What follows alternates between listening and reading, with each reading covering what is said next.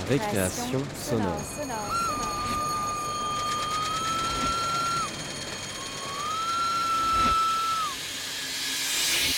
Sur Radio Campus Paris. L'interview, Contrefaçon, l'écoute. contrefaçon. La la la la. Ping. Alors ce soir on écoute Parole de photographe de Gaël Goduchot, une émission menée tambour battant par Joyce Conroy Actouche et Anaïs Sadowski.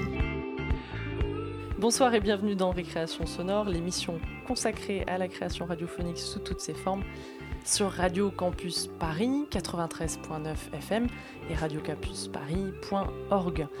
Euh, ben, nous sommes le dernier, non pas le dernier, le deuxième dimanche du mois. Donc le, dernier, le deuxième dimanche du mois, c'est La Contrefaçon, la nouvelle émission de récréation sonore euh, consacrée ben, à, des, à des producteurs, réalisateurs, créateurs sonores. Donc ce soir, on rencontre et on reçoit Gaël Goduchot. Bonsoir. Gaël, tu veux nous, nous parler un peu de toi, nous parler de ce travail en tout cas d'éditrice photo? Oui, oui. Donc, je suis éditrice photo donc, depuis une vingtaine d'années. Et quand j'ai euh, quitté l'Express euh, en 2007, euh, j'ai décidé d'interroger les photographes. Parce que régulièrement, je les vois et régulièrement, ils me racontent leur, euh, leur, euh, leur reportage. Et, euh, et là, j'avais vraiment envie de les mettre. euh, Les mettre face au micro de les mettre face au micro. soir. Exactement, exactement. Et euh, en fait, compte, ce qui s'est passé, c'est parce que en... j'avais un très bon copain qui s'appelait Didier Lefebvre, hein, qui est décédé en 2007 et Mhm. qui me racontait régulièrement euh, ses, ses reportages, et notamment un reportage qu'il était en train de faire depuis une dizaine d'années euh, au Kosovo, où il y allait euh, régulièrement. À l'instant qu'il avait un peu de sous. Et il avait commencé donc euh, après la guerre de Yougoslavie en 99, où il s'est retrouvé dans un petit village qui s'appelle Lube-. Ouais. Et donc les, les gens étaient euh, donc il s'est retrouvé dans ce village à aider euh, où le, le- le- enfin, les, les villageois beaucoup de villageois avaient été massacrés et donc il décide de, de retourner dans, dans ce village tous les ans pour aider les, les- villageois voir comment comment comment on peut se reconstruire dans un village dans ce qui s'est passé des, des choses comme ça etc et, euh, et quand il est décédé, c'est là que je me suis rendu compte que bah non, je pouvais plus laisser, euh, laisser passer ça, qu'il y avait plein de photographes qui faisaient des, des- des- des sujets au long cours. Et j'avais très envie euh, de, de montrer leur voix et, de, le- et de, les interroger. En plus, généralement, quand on leur, quand on leur parle, de leurs photos, ils sont souvent très très bavards. Mhm. Et, et donc voilà quoi. Donc euh, j'ai. Tu t'es lancé dans cette aventure Donc je me suis lancée dans cette à- aventure-là, su- suite, à, suite à cette histoire. Et, euh, et c'est comme ça qu'après, je me suis mise à, raconter, donc à demander aux photographes de faire des conversations avec les photographes pendant une demi-heure. Et après, je, fais un montage sur, euh, on va dire, sur euh, une minute, de temps en temps deux minutes. Et je, mets, je leur mets une seule photo qui fait que je construis un peu comme un, comme un petit clip. hein. Oui, donc tu essaies de. C'est-à-dire que c'est difficile de résumer toute une œuvre et l'œuvre d'un photographe et tout son travail. Donc, tu te focuses sur une photo généralement avec eux et tu leur demandes de se livrer par rapport à cette photo en particulier. Oui, c'est ça. Et en même temps, je me permets de leur poser enfin, des, des questions dans leur, euh, au niveau du parcours. Après, ça, il peut y avoir des digressions euh, sur, euh, sur Évidemment. leur parcours. Alors, on, va, le- on va le constater en guise d'introduction. On va écouter trois extraits, euh, trois extraits de ces interviews sur diverses questions justement liées à la photo et pas spécialement à des, à des photos en particulier. On va écouter Thierry Dudois, Jean-Claude Coutos et Éric Garot. J'ai voulu devenir photographe du jour au lendemain parce qu'un de mes amis qui était musicien avec moi euh, euh, euh, il y a longtemps et, que j'avais perdu de vue était devenu photographe. Donc on a repris contact. Entre temps, donc il était devenu photographe et j'ai trouvé ça super, super. Et donc je lui ai dit, je lui le jour même, je lui ai dit je veux faire comme toi, je veux être photographe aussi. Et donc, il, il m'a fait comprendre que il fallait savoir ce que je voulais faire. C'est-à-dire justement du portrait, du studio, du reportage, du... Donc assez, euh, tout de suite, euh, j'ai su que je voulais faire du reportage. Et, euh, et donc, euh, je me suis acheté un boîtier. Enfin non, je lui ai changé un boîtier contre une guitare, donc je me suis retrouvé avec un boîtier. Et mes toutes premières photos, euh, c'était... c'était... en fait, il m'a- alors, il m'avait dit il faut, il faut choisir un sujet. Si tu veux être euh, reporter, il faut choisir un sujet, quel qu'il soit. tout a déjà été fait, donc ne te casse pas. prendre n'importe quel sujet et tu, épuises le sujet. Tu fais tout ce qui, qui, qui, a, qui touche au sujet. Et alors moi, bien sûr, j'avais pas d'idée. Je dis, mais attends, qu'est-ce que je vais prendre? Et je venais de, débarquer à Paris. Il m'a dit Bon, bah, t'as qu'à faire n'importe quoi, tu traînes dans Paris, t'as qu'à faire les chats dans Paris, par exemple. Tu peux même faire les chats dans Paris. Il m'avait jeté ça comme ça. Et moi, je me suis dit Bon, bah, je vais faire ça, je vais faire les chats dans Paris. Donc, j'ai commencé à traîner dans les parcs, les cimetières, les petites vieilles, les trucs, hein, à suivre les chats. Et donc, mes toutes premières photos, c'était les, photos de chats dans Paris. En noir et blanc. En noir et blanc, ouais. La photographie est, devenue très vite un moyen d'expression. Euh, j'ai commencé à avoir des, choses à dire et je les ai dites avec, euh, avec cet appareil photo.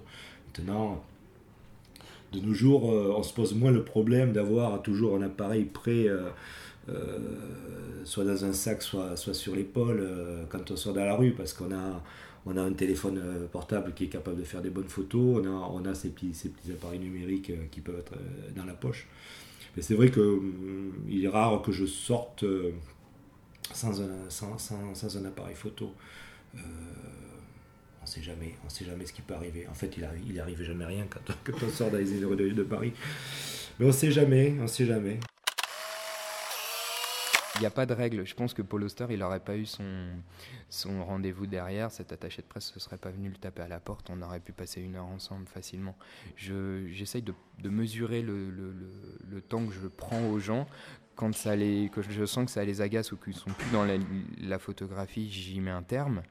Et euh, lorsque ça les amuse, et eh ben, on gratte et on pousse et on va plus loin dans, dans, les images. Après, euh, bien évidemment, quand on photographie une personnalité politique, c'est souvent très très bref. Et euh, quand on photographie un écrivain ou un musicien, on a plus le temps. Mais encore une fois, il n'y a pas de règle. En tout cas, pour la presse, ça dépend aussi des titres. Il y a des titres pour lesquels on a plus de temps que d'autres, qu'on a l'impression qu'ils sont plus considérés. Quand je bosse pour Télérama, j'ai toujours du temps, quoi, pratiquement. Je ne sais pas expliquer pourquoi, mais c'est comme ça. Mais d'une manière générale, moi, je suis très habitué à faire des portraits en 10 minutes, un quart d'heure, euh, euh, arriver, regarder, euh, crac, crac, le décor et puis poser, poser mon appareil, faire une lumière et puis, puis emmener la personne dans mon image parce que c'est ça le plus difficile et c'est ça le plus intéressant.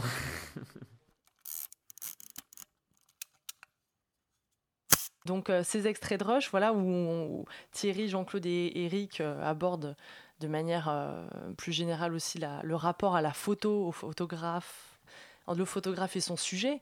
Et toi, justement, bah, tu, es, euh, tu es là avec ton micro, euh, comme eux avec leur objectif, euh, face au sujet. cette fois-ci, c'est eux le sujet.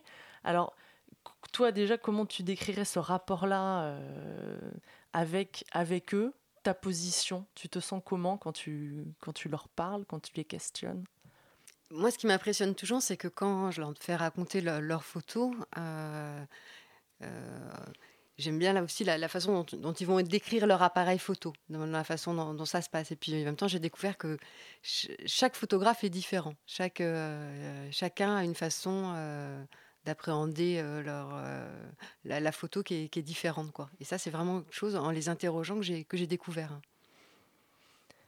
Et par rapport au temps, justement, à la disponibilité, parce que là, il parle de faire une photo, euh, Eric Garros, peut-être pas dans cet extrait-là, mais de la rapidité, on peut faire une photo, voilà, on a 10 minutes pour faire une photo, comme on peut mettre des heures.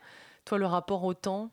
Alors, l'histoire, c'est que tous les photographes que j'ai interrogés, c'est tous des photographes qui travaillent pour la presse. Donc, ils sont tous habitués, de temps en temps, à être obligés de faire une photo en 2 minutes, 3 minutes ou, euh, ou même euh, donc ça c'est ou même même le photographe politique est sur un meeting à qui on lui demande de, de faire euh, des photos il est il a aussi très très peu de temps donc donc voilà quoi maintenant à côté de ça ils ont aussi ils ont d'autres façons de travailler et il y a aussi où ils aiment bien faire un sujet qui leur, qui leur apporte quelque chose. Et là, à ce moment-là, ils vont prendre leur temps, ils vont, ils vont, ils vont chercher des, à, à raconter quelque chose en image, quoi. Mais euh, autrement, euh, oui, quand, quand Éric Garot raconte pour Paul Auster, là, c'est une commande. une commande que le, Figaro euh, lui a donné. Et donc, il espérait même avoir un quart d'heure. Et en fin de compte, il en a, il a, il a beaucoup moins de temps. Il a eu quelques minutes à quelques peine. minutes à peine. Quoi. Ouais, moi qui ai écouté une, grande partie des rushs de cette interview, effectivement, il, il, a été voilà, surpris par le temps. Est-ce que toi, du coup, lui, Irigaro, il prend son temps vraiment pour raconter. Il est dans la narration, il va dans les détails. Euh, on l'entend pas au montage, mais je l'ai entendu dans les rushs. Donc, oui, il est bavard, Eric, d'ailleurs. C'était très, très étonnant parce que c'est un photographe que, dont je connais le travail, mais que je connais pas euh, énormément. Et j'ai découvert un, photographe qui est, très bavard et qui est d'ailleurs très, très sympa, la façon dont il raconte aussi euh, ses histoires. Quoi, absolument, ouais.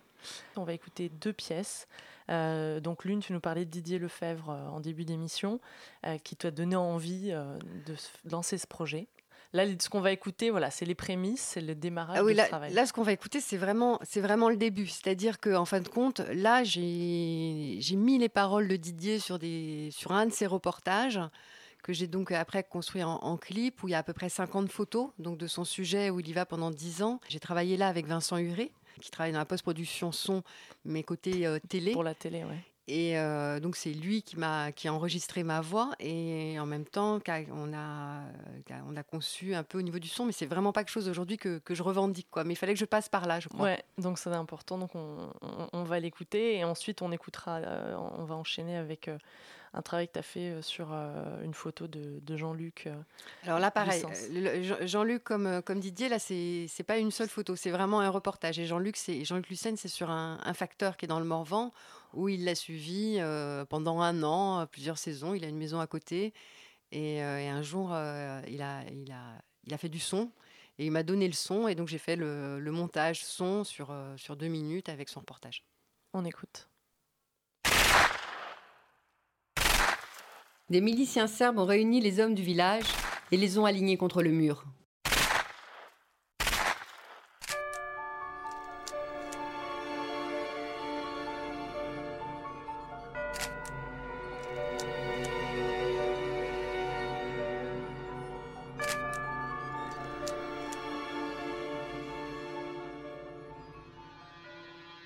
Trois mois après le massacre, Didier Lefebvre s'est rendu à Lubenic.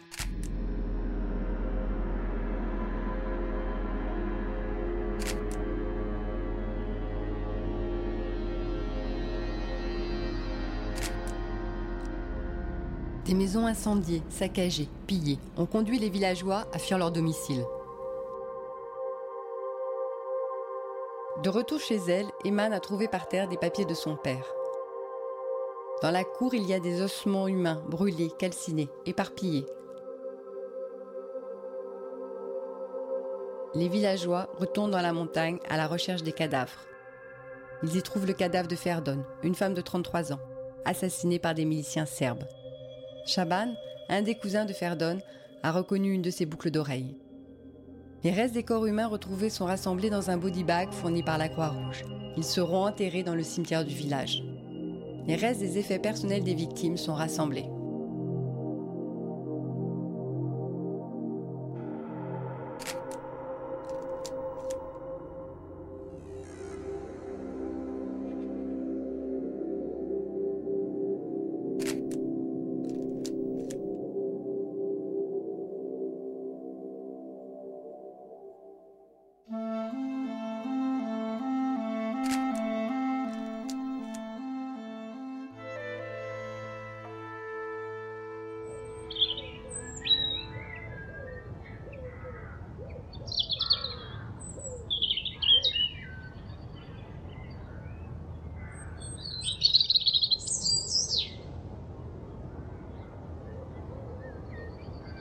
Pas se plaindre de notre petit facteur. Et puis je crois que dans la commune, là, dans sa tournée, je ne pense pas qu'il y ait quelqu'un qui se plaigne de lui. Hein. C'est un gentil facteur. Calme, serviable, agréable. Gilles, 50 ans. Depuis 17 ans, il arpente sa campagne avec ses nouvelles, bonnes ou mauvaises. Nouveau métier de facteur, il n'y a plus rien à voir. Si on veut appliquer à la lettre, on rentre plus chez les gens. On le met dans les boîtes et les gens ne nous voient plus. Bon, moi, je prends du temps sur mon temps, me dirait l'autre. Parce que je fais en gros une heure de plus par jour, mais je discute avec mes clients. Bon, ben, ils ont, j'aime mon métier comme, comme à l'ancien temps. Parce qu'il y a quand même beaucoup de changements maintenant. Donc, euh, parce qu'il y a beaucoup de personnes âgées qui s'abonnent au journal rien que pour voir le facteur. C'est une bonne chose. Bon, puis les gens, c'est pareil, dès qu'il y a un remplaçant, ils y voient tout de suite. Hein. Même pas besoin de le dire, parce qu'ils ne voient pas le facteur. Hein. C'est mais ils voient, comme ils disent, on voit que le cul de la voiture. À 10 minutes près, il est là, hein, tous les jours. Bah, avant, quand il n'y avait pas le journal, bon, il, y avait, il y a quand même du courrier régulièrement. mais sinon, c'est vrai que bon, il s'est bien arrêté, même qu'il n'y avait pas de courrier. Il n'y a pas de, beaucoup de gens qui ont des boîtes à lettres, donc mm. euh, il s'arrête. Euh, il s'arrête, il prend des nouvelles tous les jours. on est proche avec le client, on est proche, comme la famille. Hein. Et en le temps, on avait le temps, le plus pauvre, on mange en tournée. Hein. Ouais, ça y ouais. parler. Ah bah ouais Mais maintenant, tu peux plus, maintenant, on n'a plus le temps. Avant, tu te les coups, tu te mangeais le midi, ou une heure. Tu mangeais chez le client. Arrive l'été, on dit qu'il faut prendre soin des personnes âgées, il faut aller voir s'ils n'ont pas besoin de d'eau, tout ça. Mais il n'y a pas que, a pas que pendant la canicule qu'ils ont besoin de quelqu'un. C'est tout, toute l'année. Ils ont besoin de médicaments, besoin de rentrer enfin, un morceau de bois pour chauffer, que beaucoup ils chauffent toujours à l'ancienne. Ah ben oui, ça. Nous, on est bien contents de l'avoir tous les jours. Oh, il y a bien une dizaine d'années, peut-être 15 ans qu'il passe déjà. Tout ferme, hein. tous les services publics, ça ferme tout. Ça ferme tout. Que ce soit les postes, les écoles, les perceptions, les, impôts, les, préfectures, les sous-préfectures, on ferme tout. On veut que les gens viennent en campagne. Alors, on vient d'écouter euh, donc euh, ta voix, Gaëlle, hein, sur euh, ta voix euh, à propos des photos de Didier Lefebvre. Donc Didier Lefebvre, euh, qui, était qui a fait un reportage long cours au Kosovo, qui est allé euh, pendant de nombreuses années. Tu nous racontais ça en début d'émission. Et Didier, dont tu étais proche, qui a beaucoup travaillé avec toi dans le cadre de ton travail d'éditrice photo. C'est lui qui t'a donné envie de faire ses portraits, ses paroles de photographe. Il est disparu, donc il est décédé. Et donc tu t'es dit, allez, comment le faire exister? Je vais parler de son travail photo et euh, tu as travaillé avec ta voix. Aujourd'hui, bon, euh, c'est un travail que tu referais pas de la même manière, mais tu as quand même envie de retravailler sur le travail de Didier Lefebvre et de travailler autour de lui. Euh, oui, enfin, de travailler sur les, sur les photographes, quoi, sur le travail des photographes. Des photographes. Mais lui, du coup, son travail, tu as fait ce travail-là avec ta voix à toi. Il y a aussi une BD qui a été éditée. Oui, qui s'appelle Le photographe, là, qui était sur son sujet sur l'Afghanistan, où il a fait plusieurs voyages. Et donc, il était parti avec euh, MSF. Et donc, euh, Emmanuel Guibert, qui est un de ses amis, ils ont décidé de faire ensemble, justement, euh, l'histoire de le, premier voyage de l'Afghanistan de, Didier Lefebvre. Et, donc, ils sont à trois. Il y a Didier Lefebvre, enfin, Lefebvre, Le Mercier et Guibert qui ont fait la BD, le photographe. Il y a eu trois tomes. Et, Coller ma voix, c'était pour moi important pour le, mon premier sujet. Mais après, non, aujourd'hui, je, ne revendique pas du tout ça. Et puis, je pense que là, on est plus dans le côté documentaire. Et en fait, compte, c'est pas du tout ce que j'ai envie de faire. Et j'ai bien plus me rapprocher plus de la, de la radio que du documentaire. Et, donc, voilà quoi. Très bien. Et ensuite, on a écouté, euh, donc, euh, on a écouté, bah, c'est assez particulier, les sons et les enregistrements de Jean-Luc euh, Lucen, qui est photographe, qui a réalisé un, reportage donc, sur ce facteur dans le Morvan, oui. tout en enregistrant, donc on est euh, à la limite du, du webdoc, et il t'a confié ces sons et ces enregistrements que tu as travaillé avec Vincent Huret. Oui, tout à fait. En même temps, lui, après, a fait un web euh, doc, justement, sur euh, crois, son agriculteur, son, le, facteur, euh, qui a été diffusé par, par Le Monde. Mais oui, il, me, il me confie, donc lui, de son côté, il fait, il fait quelque chose, mais moi, il me confie ses sons et, et ses photos, pour que, justement, pour construire parce que je crois toujours à la, de, montrer le reportage avec du son. Donc je fais un deuxième exercice, que je me rends compte que le premier ne fonctionne pas, et donc je, je vais en faire un deuxième, où là je rajoute même euh, le son du chat, le son du chien pour, euh, pour illustrer, pour, pour illustrer la, photo. Et eh bien on va continuer du coup, là on va passer bah, à ton travail vraiment après ta recherche, tu t'es cherché et tu as cherché comment, comment narrer tout ça, et là on, on attaque les premières paroles de photographes, on va en écouter trois. Alain euh, Tandero, Éric Garot et Bruno Lévy.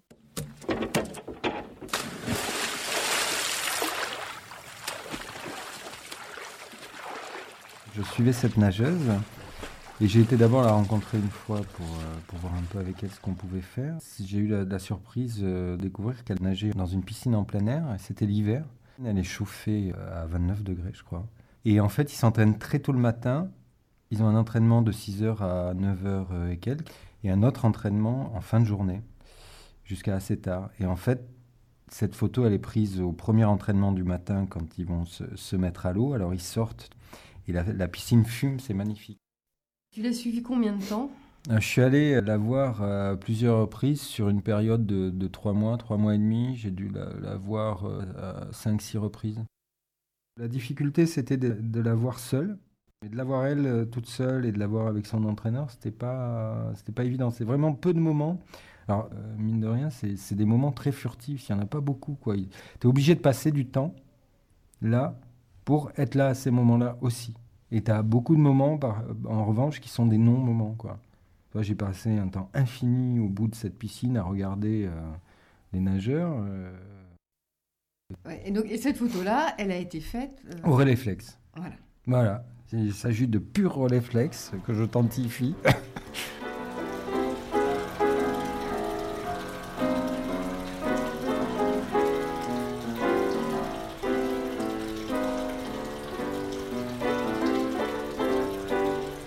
Ça c'est sa chambre d'hôtel et c'est un hôtel dans lequel il a euh, ses habitudes. Je lui ai demandé de s'asseoir sur le lit, euh, j'ai préparé mes lumières, je mettais le cadrage euh, en place et puis à un moment j'ai dit bon ok c'est maintenant, là on ne parle plus, stop. Et puis il a posé ses mains sur ses genoux, il a baissé un peu la tête, il a regardé l'objectif. Au moment de faire la photographie, le shoot, on est resté très silencieux. Et ça, c'est d'ailleurs très important le silence en photographie. Moi, les gens qui parlent tout le temps, euh, que ce soit les photographes ou les modèles, ça m'agace. À un moment donné, le silence a énormément d'importance. C'est primordial. Moi, je prends beaucoup de plaisir à travailler au moyen format, à entendre le schlong. J'ai beaucoup de mal à viser. Euh, le moyen format, ça permet de s'incliner. Euh, c'est-à-dire qu'on a, on a un rapport au sujet qui est beaucoup plus circulaire. On regarde dans la boîte en s'inclinant. Euh, on, relève la tête, on regarde le sujet. On n'a pas cette protubérance de l'appareil photo à l'œil comme ça qui, fait barrière avec le sujet. C'est-à-dire que je suis une espèce de petit animal qui est très réceptif à tout ce qui se passe autour de lui, mais qui en même temps est complètement dans son monde et, euh, je, suis un peu fébrile. Euh, des fois, je sens que j'ai les oreilles un peu qui rougissent. Au moyen format, on déplace un peu et là, où là, on sent que ça, ça monte. Là, il y a quelque chose qui se passe dans la photographie. C'est là, c'est pas 3, 3, 3 cm à côté, c'est là, c'est plus bouger, crac, la lumière est bonne, tout, crac, on fait la photo, c'est ça c'est formidable et tout ça en, en des fois 10 minutes quoi.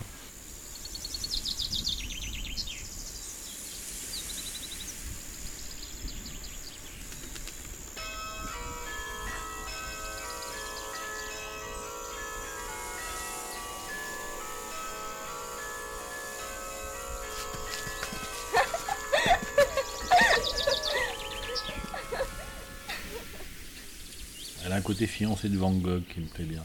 Je la verrais bien en train de courir dans les champs de blé avec son oreille coupée hein, à côté de l'autre fou. Ils seraient très bien tous les deux.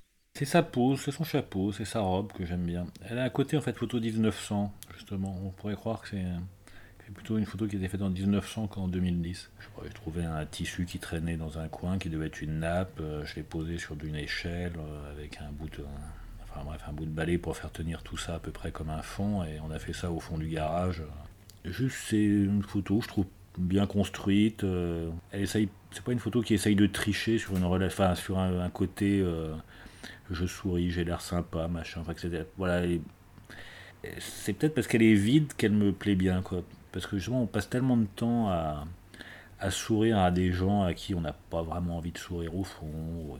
Que là, c'est, elle est cette espèce de sécheresse me, me repose un peu. En fait, euh, c'est un peu le côté année de plomb, quoi. En fait, c'est le genre de fille que j'aurais aimé de rencontrer pendant les années de plomb. J'aimerais bien que ça devienne une série. En fait, j'aimerais bien faire une série de filles nues en train de regarder l'objectif de cette manière-là, par exemple. Au sens où, euh, je, dis, je dis nues parce que, en fait, pour avoir une série de photos où les gens montrent simplement leur corps, juste dans le regard, leur rapport au corps. Enfin, mais quelque chose qui, où, justement il n'y a pas, a pas d'érotisme. Euh, enfin, une espèce de photo un peu frontale, objective. Euh.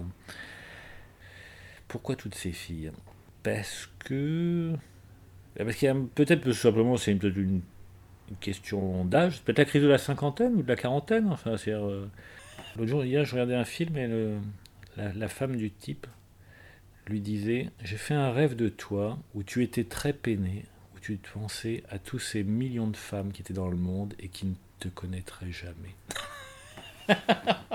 Voilà, on vient d'entendre ses premières euh, paroles de photographe euh, par Gaël Goduchot, Alain Tandero et sa nageuse. Oui. Euh, alors, tu, oui, tu veux nous Oui, je parler veux dire, de- parce d'Alain? Alain Tandero, c'est le, c'est mon premier parole de photographe. Et Alain Tandero, c'est un, un copain. D'ailleurs, c'est aussi un ami. euh, donc, euh, on a un ami commun qui, donc, euh, était Didier Lefebvre. Et donc, j'ai voulu commencer par lui. Et là, il avait une exposition. Ils étaient plusieurs photographes hein, à faire les Sentiers de l'Olympe avec plusieurs sportifs. Et lui avait fait plusieurs. donc, il a suivi plusieurs. pendant un moment, Esther Baron. Et il y a une image qui, est- vraiment très forte et sublime où on la voit face, à son, face à son bassin.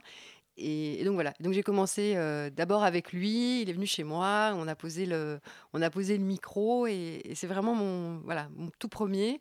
Et après le deuxième, je me suis dit, ah non, non, il faut absolument que je mette un, un photographe que, dont, je suis pas amie, il faut que je...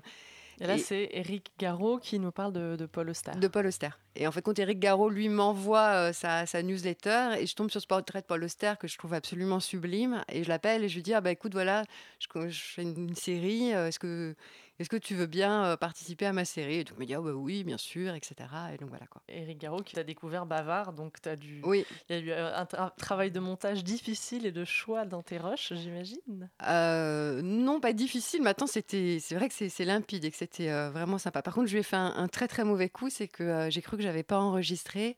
Et, et donc j'ai coupé et enfin on a et donc j'ai refait l'interview qui est absolument monstrueux et heureusement la, la première marchait bien. ouais. Donc tu as pris les sons de la première. Donc j'ai pris les sons de la première, bien sûr. Et on a terminé avec Bruno Lévy qui parle de la fille au chapeau et qui rêve de faire une série de femmes. Est-ce qu'il a fait cette série de femmes? Oui, parce que euh, ça fait longtemps qu'il, en fait, compte, euh, euh, il tient un blog qui s'appelle Bobine, hein, qui est sur Libération, et régulièrement, il fait, il, fait des, des- des jeunes filles dans le métro. il est très, oh, il fait toute une série. On continue l'écoute et, et cette fois-ci avec euh, euh, les, les paroles de photographe de Jack Graff et Thierry Dudois autour du thème un peu plus de, de la famille ou du...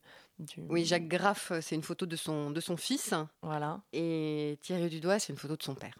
On écoute. On a rejoint des amis à Montpellier et on jouait sur la plage. C'est Ce qui est frappant sur cette photo, c'est qu'il a 4 ans, mais il a qu'un bras. C'est horrible. hein. Hum, Alors qu'il a deux bras. hein, je... Euh, je disais cours. Oui, il, a toujours posé. euh, il, il, a vécu, il vit toujours d'ailleurs, avec un appareil photo braqué sur lui. J'arrête la situation avec Loulou. Je lui dis Attends, là c'est super, bouge pas, bouge pas, bouge pas. Je comprends pas le mot journalisme. hein. Tu vois, moi, je me sens être un photographe, je fabrique des photos. Il faut que ça me plaise esthétiquement. C'est ça qui m'intéresse. Mais euh, j'ai jamais d'appareil photo avec moi dans la rue, hein, bien sûr que non. Parce que j'ai le sentiment que dans la rue, c'est un univers qui m'est étranger, donc esthétiquement, je vais rien en tirer. Alors que Louis, je pars du principe que c'est esthétique. Donc je, voilà, ça, ça- ça va me plaire. Je Mhm. photographie, moi, dans un rayon de 2 mètres autour de moi. Dès que ça dépasse 2 mètres, je comprends plus très bien ce qui se passe. Il y a toujours euh, un monsieur mal habillé. Et je veux pas photographier ça, parce que hein, ça je, ne me sens pas d'aller photographier un monsieur mal habillé.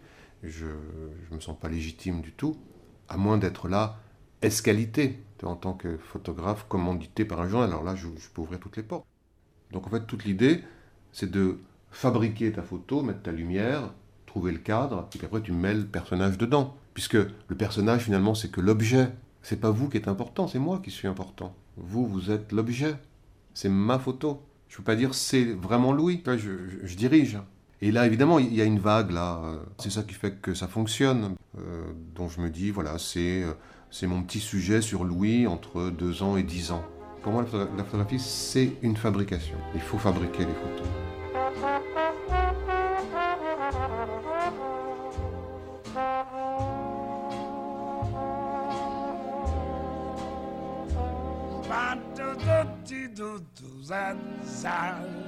Oh, when smiling, when you smiling. Moi, j'ai jamais aimé le portrait. Euh, c'est un truc très, euh, très impudique. euh. les portraits que je fais pour le boulot, je les fais le plus rapidement possible. J'aime pas ça. Mais longtemps, j'ai pas su mettre les gens à l'aise. Moi-même, je suis pas à l'aise. depuis que j'ai essayé la chambre, c'est le contraire. J'adore. Euh, c'est ça qui m'intéresse, le visage des gens m'intéresse, les expressions. Euh, la chambre, tout se fait avant. Euh, préparer la personne, préparer le, boîtier, préparer le dos, faire poser, mettre en condition. Et au moment où tu appuies, en plus avec le polar on a le résultat tout de suite, au moment où tu appuies et que tu vois le résultat, en faire plus, ce serait en faire trop en réfléchissant, en regardant un peu, un cliché peut suffire. C'est un truc que j'ai oublié depuis longtemps, ça. Donc, euh, j'ai acheté une chambre en septembre 2008. Je cherchais des modèles. J'avais besoin de parler à mon père. On a passé une journée à la maison à discuter. Et à la fin de la journée, je lui ai dit Bon, il faut, je veux te prendre en photo. Et mon père, donc ça, ça fait 20 ans que je, suis photographe, et mon père, je l'avais jamais photographié. une semaine après, il est mort. C'était la première photo que j'ai faite de lui et la dernière photo. Il est quand même plein de vie, et puis il est très beau, et puis après, bon, bah, tout le monde a aimé cette photo. Euh. Ah oui, non, non, c'est-à-dire qu'il me dit, bon, bah, vas-y, mon fils, euh, je me donne à toi.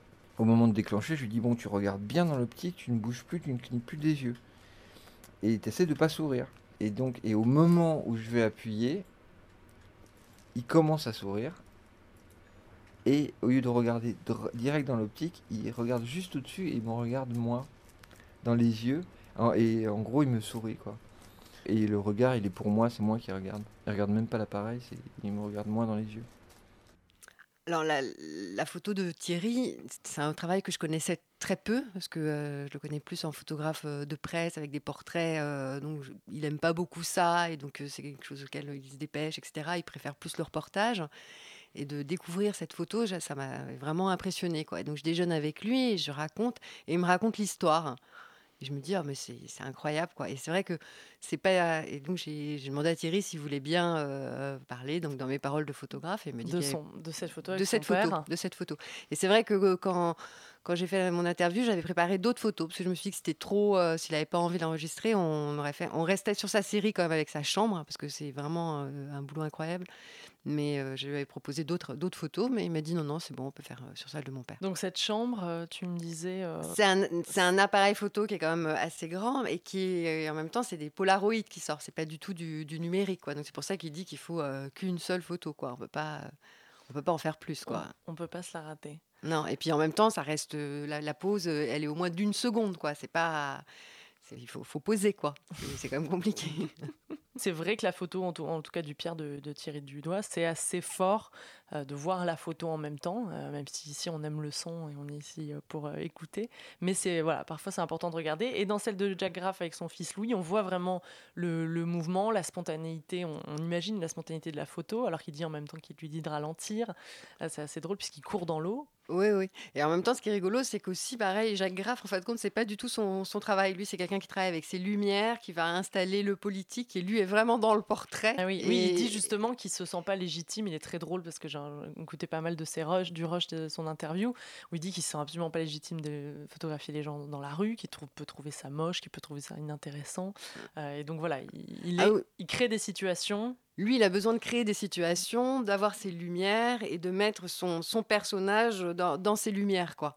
Et alors que c'est vrai que la photo de Louis n'a rien à voir avec son, son travail euh, professionnel. Jusque-là, tu diffusais via l'association Sapresse. Euh, donc euh, cette association, c'est fin des années 2000, 2007 à 2010. Non, oui, c'est ça. C'est l'association la, Sapresse se crée, on, je crois, on décide de la créer en 2007 et elle s'arrête en 2010. C'est une association de journalistes où on réfléchit sur notre métier et on est plusieurs, euh, plusieurs euh, c'est que presse, hein, et donc on est plusieurs euh, presses, que ce soit la presse spécialisée ou la presse magazine, et puis en même temps on est plusieurs, dans, plusieurs professions. Et il peut y avoir des, donc des éditeurs photos comme des, des rédacteurs, etc. Et vous aviez un blog? Et on avait un blog. Et donc, c'était dans ce blog que je mettais mes paroles de photographe. Et donc, à ce moment-là, le blog donc s'arrête. Et euh, Marc Montré, qui a un, blog qui s'appelle Mediatrend, qui appartenait aussi à sa presse, qui donc euh, anime son, le blog Mediatrend, me, me prend. Donc, euh, et donc, je continue ma rubrique Paroles de photographe sur Mediatrend. Et donc, depuis, tu as continué ces paroles de photographe via ces blogs et toujours en montrant quand même aussi la photo. Euh, finalement en ayant, euh, c'est-à-dire que sur le blog, ben, on, écoute, mais on a aussi le visuel de la, photo. Oui, on a le visuel d'une seule image, qui était aussi, euh, ça c'était avant le, c'était avant le, début du web où quand même, pour moi, la photo, elle a une valeur et donc je voulais pas montrer toutes les photos du, photographe, parce que je pense que c'est important que ce soit publié. D'ailleurs, pour tous les photographes que j'interroge, l'important c'est quand même une publication dans la presse et pas et pas du web, oui. Et pas du web. Et donc c'est pour ça que je. T'en choisis une. J'en choisis une pour. pour, pour, les parler interroger de leur, de leur, de leur travail. Pour leur faire de, parler de leur voilà. travail, oui. Très bien, alors on va continuer l'écoute, euh, cette fois-ci euh, euh, vers des sujets plus graves et plus, plus douloureux. Ces photographes témoins de, de l'histoire, témoins de la violence. On va écouter Cyril Biton, Caroline Poiron, Olivier Corré et Laurent Asgui.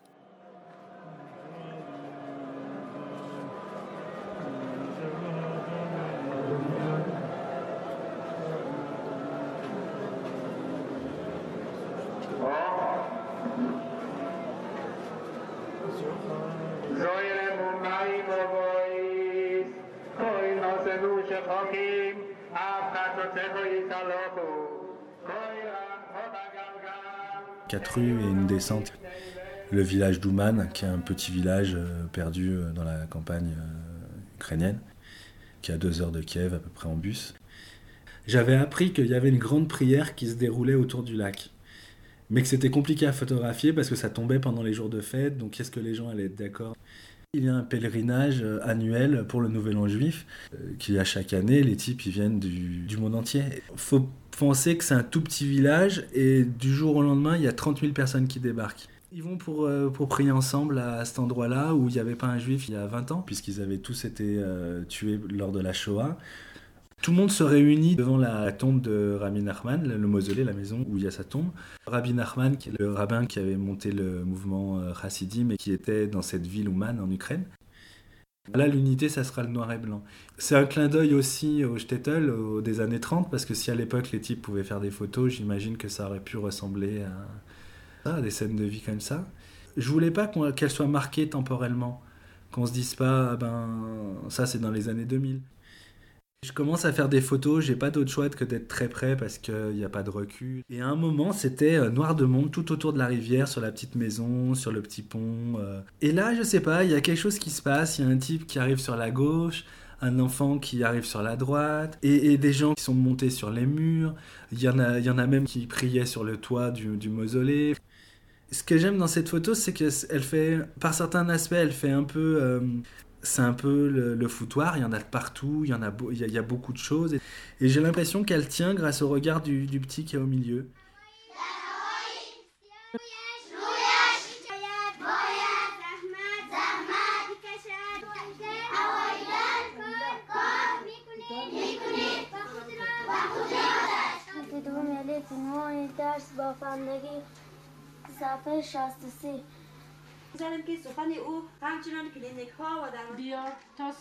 La guerre contre l'école en Afghanistan, c'est un sujet que j'ai réalisé au mois de juin 2009.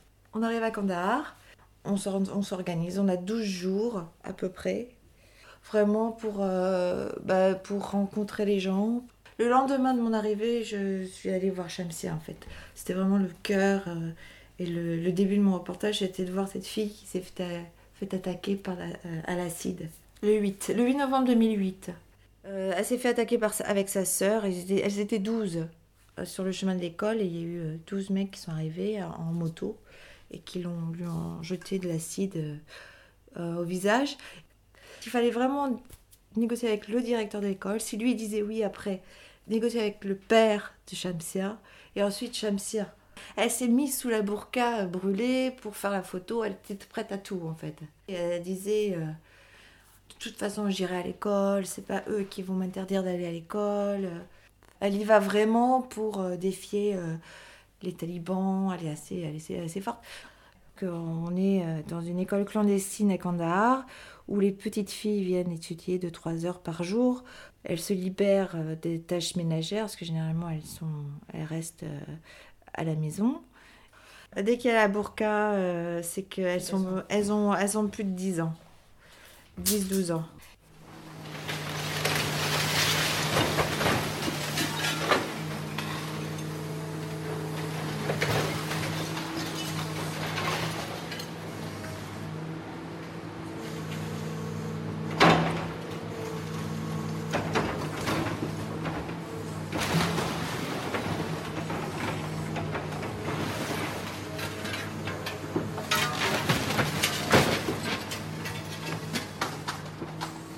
Beaucoup du mur à l'époque parce qu'il commençait à, se construire. Euh, j'ai fait 5 voyages de 15 jours à 3 semaines. C'est un sujet qui demande euh, de partir et de revenir déjà pour, euh, pour mûrir un peu. Quand, quand le mur arrive dans, dans un village, le, le, le, mur peut mettre une semaine, 15 jours pour couper le village. Donc il faut attendre une semaine, 15 jours. Et puis ensuite, on a envie d'y retourner pour se dire, tiens, ben, comment ils vivent après. Cette photo, c'était en hiver 2005, c'était le premier jour de l'année. C'est dans un village qui s'appelle Nazlatissa, qui est à 60-70 km au nord de Jérusalem. C'est un village assez intéressant parce que en face, au, bord de mer, il y a une station balnéaire qui s'appelle Netanya. Et les commerçants de Netanya, donc israéliens, euh, venaient dans ce village pour acheter des, hum, des, légumes aux Palestiniens. Il y avait un vrai échange. Et euh, ce mur a empêché euh, des Israéliens d'aller faire du commerce avec les Palestiniens et on, séparait deux peuples, lesquels avaient des échanges commerciaux. Et puis les échanges commerciaux, c'est capital pour l'entente entre les peuples. C'est un couple déjà que je trouvais extrêmement digne ils sont bien habillés, ils sont beaux. Ils regardent les bulldozers détruire, euh, ce qui doit détruire leur jardin. Donc j'ai envie d'aller d'y retourner, vers les endroits que j'ai pas fait. J'ai envie de voir ce que sont devenus ces gens. Parce que mon sujet c'est pas le mur du tout quoi, c'est les gens qui vivent avec ce mur.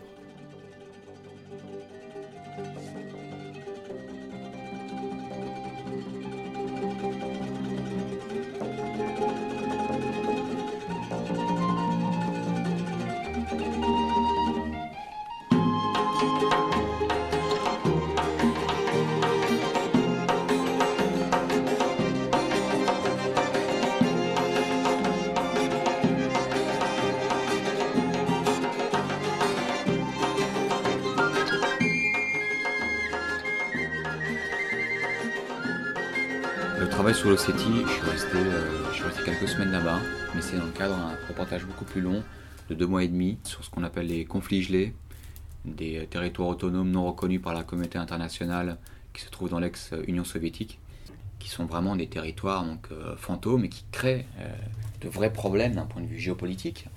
Le voyage s'est déroulé entre fin septembre et fin décembre 2008. Ce sont des militaires ossètes, ce sont des militaires arménien au Nagorno-Karabakh. On assiste euh, à un mariage. Donc on a été invité. C'est le, seul mariage qui avait été célébré euh, depuis la guerre. Cette photo, a été prise au Parlement, donc situé à, à Tsingvali. C'est le Parlement du gouvernement ossète. Parce qu'ils ont un gouvernement, même si euh, c'est un pays qui n'est reconnu par personne. Ils ont un gouvernement, ils ont un drapeau, ils ont leur langue. Le Parlement a été bombardé par les Géorgiens quand ils ont attaqué l'Ossétie au mois d'août 2008. Euh, ce Lénine, alors déjà, on est censé avoir, avoir changé de, régime politique dans un peu tous ces pays-là. Euh, et, on se rend compte que dans celui-ci, non. On est encore face à un, régime communiste et où Lénine a encore sa place euh, et les gens s'y retrouvent. Alors ces, ces, paroles de photographes ben, plus, plus dures à entendre, plus difficiles, qui parlent de, de, conflits ou, encore de, de guerre. Comment tu abordes, toi, Gaëlle C'est sûr que le sujet de Caroline Poiron sur euh, l'école en Afghanistan, euh, c'est un sujet euh, lourd parce que c'est des petites filles qui n'ont pas pu aller à l'école. Maintenant, il y a, d'autres sujets où, par exemple, le, sujet de, Cyril Biton, qui lui, sur un, sujet à long terme sur la diaspora juive dans le monde. Et là, qui encore un, sujet différent, parce que Caroline, elle, est allée, elle, donc 12 jours, et il faut qu'elle arrive à, à, avoir son sujet sur 12 jours. Cyril, euh, donc lui, il est allé une semaine. Lui, il a envie de continuer, donc, euh, mais sur au moins 4-5 ans, de choisir d'autres endroits, etc. Et autrement, il y a le. Il y a aussi Olivier Corret qu'on entend qui lui est sur le même endroit et qui, voudrait, euh, qui, a, publié, je, crois, son sujet. Il a eu une exposition, il a eu une exposition sur son mur, mais c'est vrai qu'il aimerait bien lui avoir de l'argent pour pour y retourner, quoi. Parce qu'à chaque fois, eh c'est des photographes généralement qui financent eux-mêmes leur sujet. Absolument, ça c'est donc une question qui est, présente quel que soit le, mode de, communication ou d'expression artistique. Toi, ce projet-là de parole de photographe que tu mènes depuis 6-7 ans maintenant, tu l'autofinances euh, Ah oui, complètement. Non, totalement. Oui, oui, je ne suis pas payée. Euh, je, non, non, non. Je, je vis grâce à, ma, à Marianne, où je suis éditrice photo. Là. Mais voilà, c'est la passion de la photo qui, qui t'a amené à, à, faire ce projet depuis 6-7 ans. Et, et, ces photographes, reporters, parfois aussi partent, partent à leurs frais et à leurs risques et périls.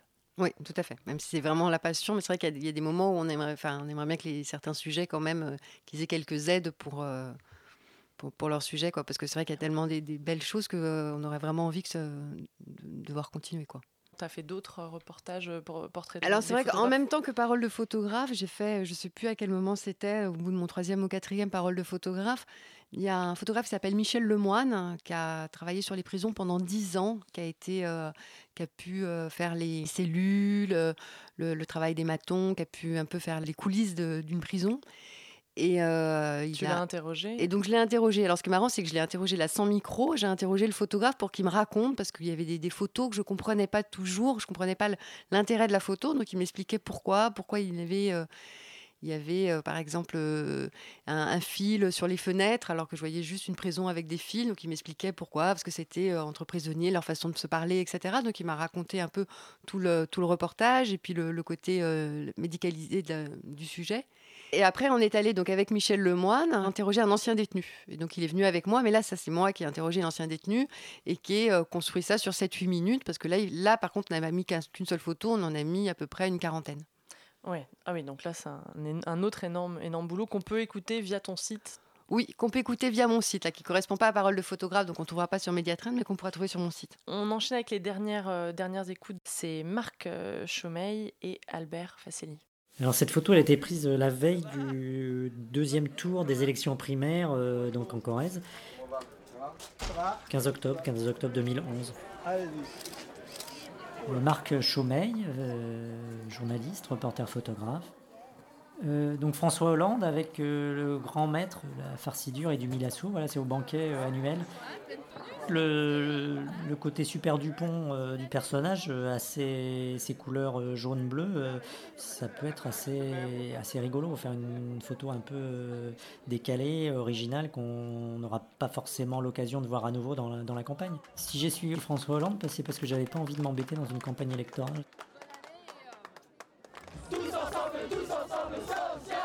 J'en ai fait quelques-unes des campagnes présidentielles et j'en ai un peu un peu marre de passer par la communication. Le seul combat que je compte mener, c'est celui euh, contre la droite et l'extrême droite. Merci. Tout est interdit ou tout est autorisé par la communication. On, nous dit de nous placer à tel endroit, de, ou éloigner de la scène, ou euh, on n'a pas le droit à tel angle, etc. il y a une espèce de service d'ordre qui est vraiment très contraignant. Merci, beaucoup. Je vous souhaite bonne chance. Mais à nous tous, hein, on souhaite bonne chance. Oui, tout à fait. Bonne chance à la France. On est liés là, hein, les uns les autres. Quand j'ai recommencé à suivre François Hollande, euh, bah, il n'y avait pas tout ça, parce qu'à l'époque, euh, François Hollande, euh, c'était Strauss-Kahn, et François Hollande, il avait zéro chance. Donc moi, je me suis dit, bon, on verra bien. Ça va? Bien? Président. Ah oui, le vrai. ça va là?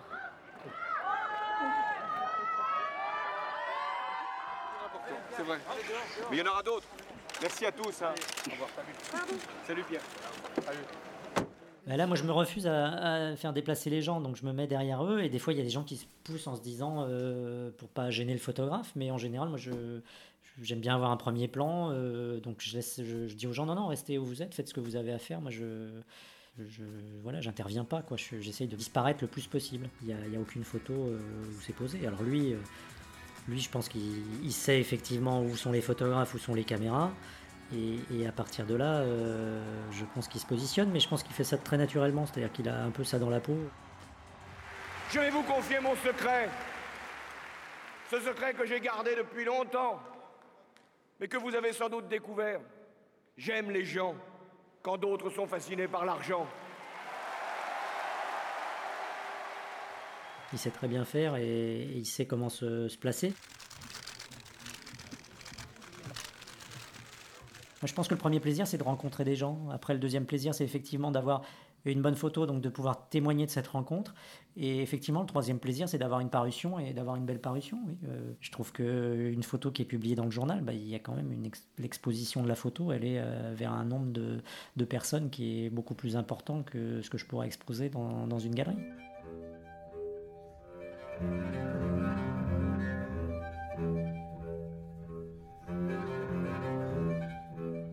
Mon plaisir euh, à être photographe, c'est l'instant où j'appuie sur le bouton et où je fais la photo. Voilà, pour moi les bonnes photos, c'est les moments où quand j'appuie, je ressens quelque chose de particulier, que je ressens pas à chaque fois que j'appuie. Voilà, mon plaisir, il est là, il n'est pas après quand je les regarde. Albert Facelli, photojournaliste.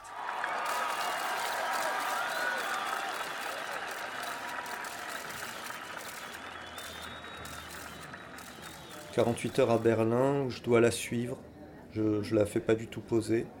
Je dois juste la suivre. Euh, elle, est à Berlin pour présenter un festival de cinéma européen. Donc il y a les répétitions, la préparation, et donc je la suis pendant 48 heures. Et euh, enfin, je raconte tout ça de mémoire.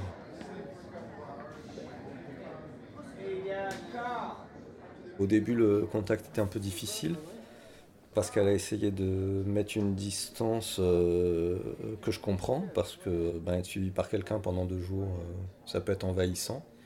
Puis quand elle a vu que j'étais quelqu'un de plutôt discret et que je me faisais aussi très absent, ben, le courant est bien passé et là j'ai pu être partout euh, avec elle sans que ça pose de problème. Elle était intéressée par les reportages que j'avais pu faire en actualité. Et je crois que ça l'intéressait d'être avec un photographe qui n'était pas un photographe euh, entre guillemets people.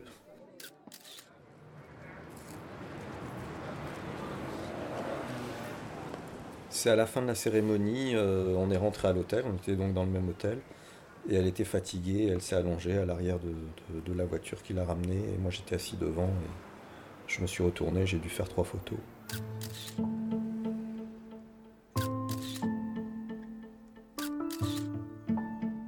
Noir et blanc, Carole Bouquet, c'est euh, imposé. Voilà. C'était une commande et on m'avait demandé de le faire en noir et blanc. Maintenant, j'aime beaucoup le noir et blanc et je pense que si je travaillais, euh, si c'était quelque chose de répandu dans la presse, je ferais énormément plus de noir et blanc. C'est pas le cas, donc euh, je travaille principalement en couleur. Et c'est là qu'on sent un tournant dans ton travail de, de, productrice radio, de réalisatrice radio. C'est et que avant tu collais vachement à l'image, donc jusqu'à maintenant les portraits de photographes qu'on entend, on a envie de voir la photo, on sent qu'on a besoin de voir la photo, et que vraiment le visuel fait un, partie intégrante du travail sonore qu'on écoute. Tandis que là, avec euh, la photo de François Hollande ou encore celle de Carole Bouquet euh, dont nous parle Albert Facelli, euh, tu fais confiance au son.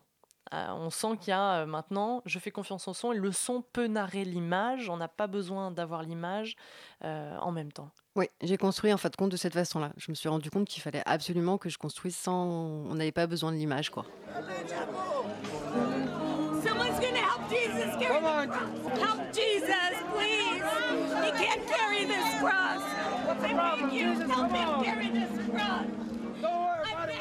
Moi, pourquoi je fais ce métier, c'est pour, euh, pour voir le monde et pour le raconter. Là, c'est le vendredi saint à, Jérusalem. Euh, il y a déjà une grande densité de photographes professionnels. Tous les ans, il y a une bande de Californiens qui viennent et qui rejouent le, avec des costumes, qui rejouent le, chemin de croix et la crucifixion. Là, ça, fait une heure qu'ils marchent. Ils ont parcouru toute la Via Dolorosa. C'est pas très intéressant parce que c'est très artificiel. Moi, seulement cette scène-là m'intéresse et c'est ce que j'ai attendu. Ce sont des situations qui s'enchaînent comme ça. On fait comme une espèce de moisson. Hein. On engrange un maximum de ce qu'on considère être comme des bonnes situations, plus que comme des bonnes photos. Et ces images, on les a. Euh, savoir si elles sont bonnes ou pas, euh, on a les moyens maintenant avec un appareil numérique de vérifier sur place. Ensuite, euh, on rentre chez soi, on accumule ces images, on commence à les sélectionner, à les resserrer. mais c'est là que se construit l'histoire, à l'editing. J'ai rarement une bonne photo par hasard comme ça. Ça peut arriver. Bon, toute la journée on photographie. Hein. Fois on n'a pas d'idée. Je pense que le processus pour avoir de bonnes photos, c'est d'abord de s'imprégner d'émotions. Par contre, là, on photographie, moi je trouve qu'on photographie jamais avec le cœur, on photographie plutôt avec la, raison. Comme on voit, il y en a très très peu qui cadrent. En fait, euh, voilà, ils se bousculent. La lutte est assez féroce et en fait, ils ont tendance à, à tendre comme ça le bras avec leurs appareils et, à photographier un peu au jugé comme ça. Pour, euh, donc, oui, je me souviens très bien du bruit des rafales des appareils photo. Moi, ce que j'ai voulu montrer, c'est que c'est encore une scène de la vie biblique qui est revisitée à la manière du 21e siècle. Si Jésus revenait, s'il était encore une fois crucifié, euh, je pense qu'il y aurait, y aurait aussi les, les médias. C'est ce que j'ai voulu montrer. Jean-Claude Coutos, euh, en guise de conclusion de cette récréation sonore euh, consacrée à Gaël Goduchot et, tes paroles de photographe captées depuis 7 euh, ans au fil de tes rencontres, puisque tu es éditrice photo et que donc tu passes ta vie avec ces photographes et, que là tu les as mis sur le divan et, tu, et puis tu as partagé ça avec nous. Oui, maintenant il y en a beaucoup. Hein. Il y a beaucoup de photographes. Moi, je vois la, production de photos, elle est, énorme. Je pense qu'il doit y avoir 3, 4, peut-être 500 photos qui sont produites par, par jour et euh, que moi je peux voir, quoi, qui est impressionnante. Ouais. Donc tous ces photographes, Jean-Claude Couteau s'en parle aussi là dans, ce qu'on vient d'entendre. Euh, il, décrit un paysage euh, biblique à, Jérusalem qu'il a recréé en photo. C'est plus un, travail d'auteur que, que, de, que de photojournaliste sur son, sur son travail sur, sur Jérusalem. C'est vraiment, oui, c'est vraiment un travail, un travail différent lui qui, qui, fait aussi. Donc tu as réussi quand même à aborder euh, à travers ses portraits mmh. l'intime, le conflit. ici, le travail plus artistique. Ah mais de toute façon, moi, c'est ce que j'aime, c'est justement c'est de voir leurs photos, leurs photos professionnelles et de voir aussi ce qu'ils font à côté et ce qui, ce qui est important pour eux, quoi. Et ce qui me donne vraiment la, la vue sur le, le, photographe, quoi. Et que je trouve vraiment, euh, oui, intéressant, quoi. Alors après, après j'adore vraiment les, les, entendre me raconter leurs histoires, et surtout les anecdotes et tout ça. C'est vraiment, euh, je trouve ça toujours très intéressant. Donc après 7 ans, t'es pas, t'en as pas, tu n'as ah pas non non non, j'ai même, euh, j'ai, je trouve que j'ai pas assez de temps et j'ai encore plein de gens que je veux voir, interroger ou revenir sur même d'autres photographes. Enfin, c'est non non, j'ai vraiment euh, et puis en même temps, comme j'ai l'intention de, je me suis rendu compte qu'il fallait que je travaille différemment et de aussi d'aller les, prendre leur son quand ils sont sur des photos pour après pouvoir euh, mieux les mettre sur mes paroles de photographe. J'ai besoin d'utiliser un autre micro là que je suis un peu en train de chercher, qu'on me prête, etc. Et justement, j'ai d'abord fait un premier truc où je suis allée à, à l'Élysée un mercredi, où là, il y a à peu près une quinzaine de photographes pour prendre un peu, un peu de son d'ambiance pour pouvoir après euh, les utiliser sur mes paroles de photographe. Voilà, donc on peut, on peut s'attendre à, écouter et entendre ça un de ces jours. Euh, alors pour t'entendre, pour euh, regarder, voir ces photos, découvrir ces photos, mais surtout réécouter ton travail et tout le reste de ton travail qu'on n'a pas pu écouter ce soir, il y a le blog themediatrend.com et puis il y a également le site de Gaël Goduchot, gaëlgoduchot.fr. Vous pouvez également l'écouter sur arteradio.com pour son reportage Objectif 1. L'émission de ce soir euh, a été euh, préparée et présentée par moi-même, Joyce Conroy-Touche, et puis réalisée surtout par la veillante Anaïs Sadowski derrière la vitre. Et puis ben, un grand merci à Gaël Gouduchot d'être venu. Merci Gaël. merci beaucoup. Bonne soirée. Sur Radio Campus Paris Paris.